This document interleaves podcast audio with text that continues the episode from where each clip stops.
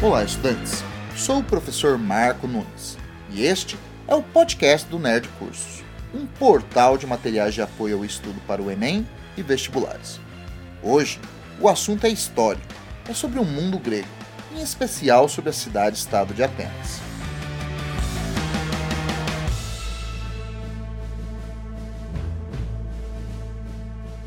Hoje, a Grécia é um país localizado às margens do Mediterrâneo. Mas na antiguidade, chegou a ser uma região bem mais ampla. Inicialmente, os gregos viviam em uma área restrita da Península Balcânica, área de relevo muito acidentado, clima rigoroso e com poucas terras férteis.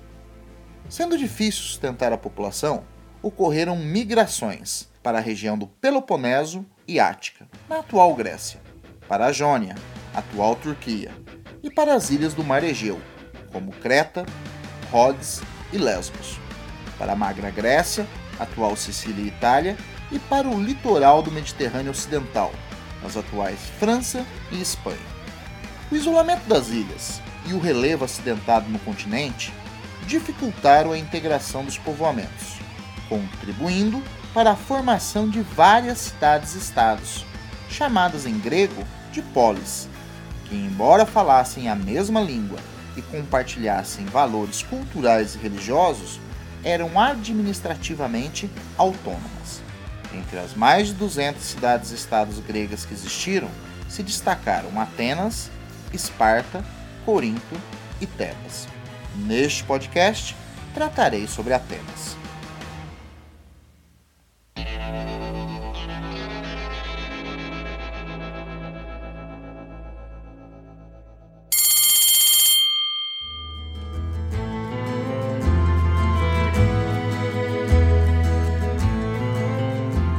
Antiguidade, Atenas foi uma monarquia, uma aristocracia, uma democracia e um território ocupado por espartanos, macedônicos e romanos.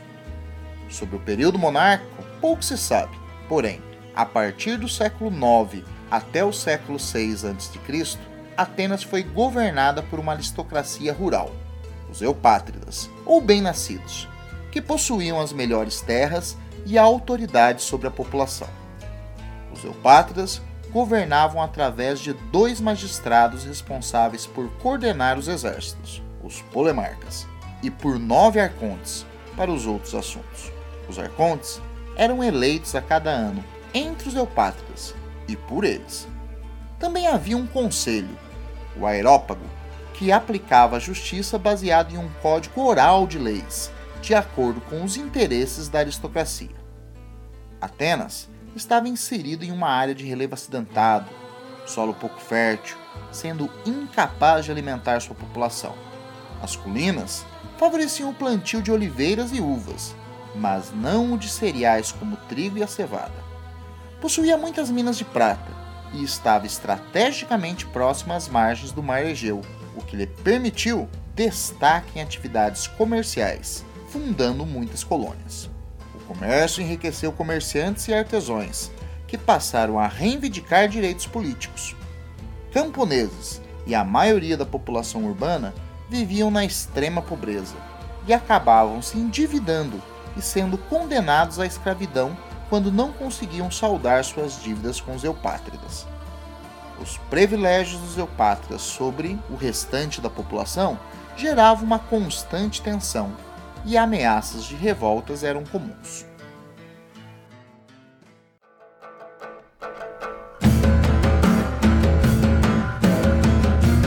Visando diminuir as tensões, destacou-se o trabalho legislativo de três arcontes atenienses: Drácon, Solon e Clítenes. Drácon, no século VII, elaborou um código de leis escritas que pode ser considerada a primeira Constituição de Atenas, que passou a guiar os julgamentos no Aerópago. Lembre-se que antes as leis eram orais. O Código de Drácon era muito severo, onde para quase todos os crimes era aplicado a pena de morte. Apesar da severidade, o Código Criminal de Drácon era imparcial, constituindo o primeiro passo para diminuir os privilégios dos eupátridas. Mas o clima de revolta não diminuiu. No final do século VI, o Código de Drácon foi reformulado por Solon, frente a uma iminente revolução. Solon é considerado o fundador da democracia ateniense. Libertou e anistiou camponeses, proibiu a escravidão por dívidas, além de realizar uma reforma agrária que colocou limites ao tamanho das grandes propriedades. Solon reformou a divisão das classes sociais, vinculando direitos políticos às fortunas, o chamado voto censitário, e não mais ao privilégio de sangue ou às ligações familiares. Reformulou a Eclésia e criou a Bulé. A Eclésia era uma assembleia popular aberta aos cidadãos atenienses, ou seja, aos homens maiores de 20 anos que tivessem prestado pelo menos dois anos de serviço militar, que fossem nascidos em Atenas e fossem filhos de pais atenienses. A Eclésia era uma forma de democracia direta. Já a Bulé era um conselho que organizava os trabalhos da Eclésia. Era constituída por 400 membros escolhidos anualmente por sorteio, entre cidadãos com mais de 30 anos de idade. Apesar da implantação das mudanças legais de solo, Atenas foi dominada por governos tirânicos, ou seja, centralizadores. Mas, entre eles, o tirano Pisístrato contribuiu para a diminuição das desigualdades econômicas, confiscando terra dos eupátridas e as distribuindo entre os pequenos proprietários de terras, concedendo empréstimos agrícolas e estimulando as construções navais. Sob o governo de Pisístrato, Atenas tornou-se uma potência marítima e teve grande crescimento comercial. Mas após sua morte, os dois filhos, Hiparco e Hípias, assumiram o poder. Hiparco foi assassinado em uma conspiração e Hípias realizou um governo muito repressivo e foi deposto e exilado. Então, ocorreu a ascensão de Clítenes, que fez novas reformas, visando a diminuição da influência dos eupátridas, como a divisão da população ateniense em 10 tribos.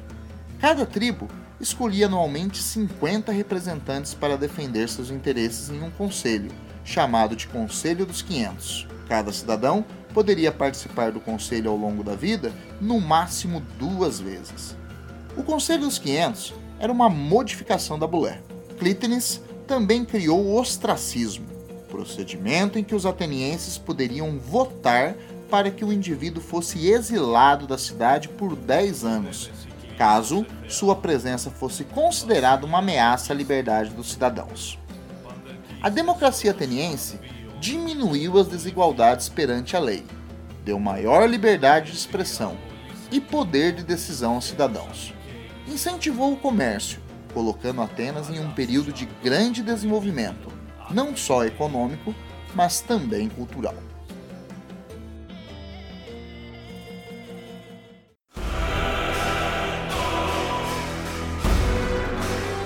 Mas, no começo do século V, a Grécia foi invadida pelos persas. Começavam as guerras médicas. Os persas era um império unificado que se estendia do Egito à Índia, com uma população estimada em 70 milhões de habitantes. Possuía um grande exército, bem diversificado em armamentos e táticas, com destaque aos imortais, soldados persas muito bem treinados. Ao contrário da Pérsia, a Grécia era um conjunto de cidades-estados independentes, que viviam em constante rivalidade. Cada cidade tinha seu próprio exército e organização política, variando da oligarca conservadora Esparta até a democrática Atenas. Apesar das rivalidades, as polis gregas eram capazes de se unir para se defender de um inimigo comum.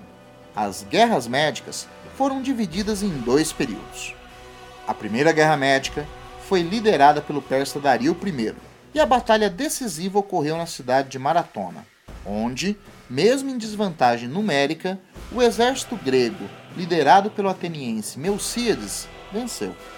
A Segunda Guerra Médica ocorreu dez anos depois.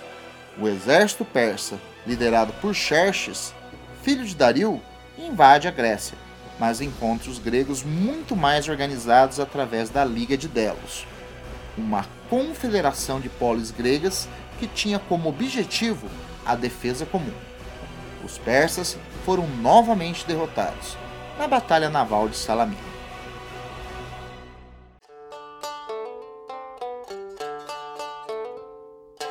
Final das guerras médicas, os gregos, especialmente Atenas, alcançou a hegemonia militar e comercial no Mediterrâneo. Com a riqueza gerada pelo comércio e pelas contribuições financeiras da Confederação de Delos, Atenas atingiu seu auge no século V, a chamada Era de Ouro ou Século de Péricles. Sob o governo de Péricles, a democracia ateniense foi aprimorada. A Eclésia passou a aprovar todas as decisões relativas aos assuntos políticos. As solicitações da Eclésia eram enviadas a Bulé, onde eram comentadas e modificadas, mas eram reenviadas para a Eclésia para serem aprovadas.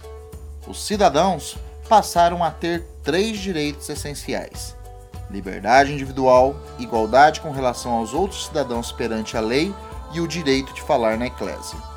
E como deveres, tinham que se submeter às leis, sob pena de sofrer punições previstas. Os executores das leis eram magistrados eleitos pela Eclésia ou indicados por sorteio. O governo de Péricles foi instituído a Elieia, um tribunal popular coordenado por um magistrado e constituído por 501 cidadãos sorteados instantes antes do julgamento que agiam como jurados. Os jurados eram chamados Eliastas. O aerópago ainda funcionava, mas sua importância foi bastante reduzida.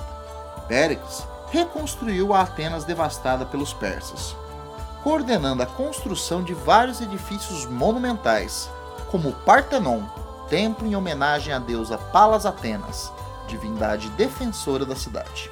Foi durante o governo de Péricles que a cultura ateniense começou a se destacar, atraindo as melhores cabeças pensantes para educar os futuros cidadãos. A educação era obrigatória aos rapazes, entre os 14 e 18 anos. Eles aprendiam boas maneiras, leitura, escrita, canto e esportes. Aos 18 anos, ocorria a educação militar obrigatória. A educação tinha o objetivo de formar cidadãos capazes de defender a cidade e ou cuidar dos assuntos públicos, preparando-os para falar em público e expor ideias com clareza. Os professores da classe cidadã eram os sofistas, pensadores que se apresentavam como mestres da oratória e da retórica e contestavam tudo e todos. Para os sofistas, o bom cidadão era persuasivo. Quem dominava a oratória ganhava qualquer discussão em uma assembleia na polis. O clima de prosperidade atraiu vários filósofos do mundo grego para Atenas. A educação na cidade formou nesta época e em anos posteriores cidadãos muito eruditos, como Xenofonte, Sófocles, Eurípides, Sócrates, Platão, Aristóteles, entre muitos outros.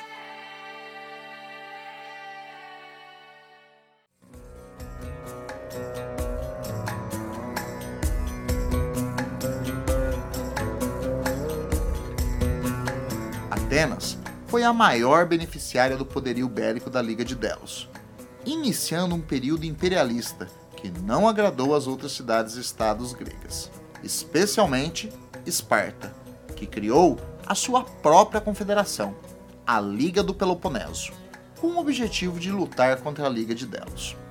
A Guerra do Peloponeso é considerada uma guerra civil no mundo grego. Durou 27 anos e terminou com a vitória de Esparta sobre Atenas na Batalha de Ergospótomos. Atenas foi submetida a um governo de ocupação autoritário, conhecido como a Tirania dos 30, que foi uma centralização de poder em 30 magistrados nomeados pela Eclésia para escrever uma nova constituição sob a supervisão espartana. A Guerra do Peloponeso continuou mesmo após a derrota de Atenas. Os espartanos mantiveram sua hegemonia em Atenas por cerca de 15 anos, quando os atenienses expulsaram os 30 tiranos e restabeleceram parcialmente seu regime democrático. mas sem recuperar o esplendor dos tempos de Péricles. A Guerra do Peloponeso enfraqueceu o mundo grego militarmente e economicamente. E no começo do século IV, a região foi invadida por Felipe da Macedônia, pai de Alexandre o Grande. Alexandre confiscou a independência das cidades gregas, não permitindo mais a existência de exércitos e de política externa autônoma. Entretanto, permitiu que cada uma delas mantivesse sua própria constituição. A partir do século II, a região foi dominada pelos romanos, que gradualmente foi modificando as instituições das cidades gregas.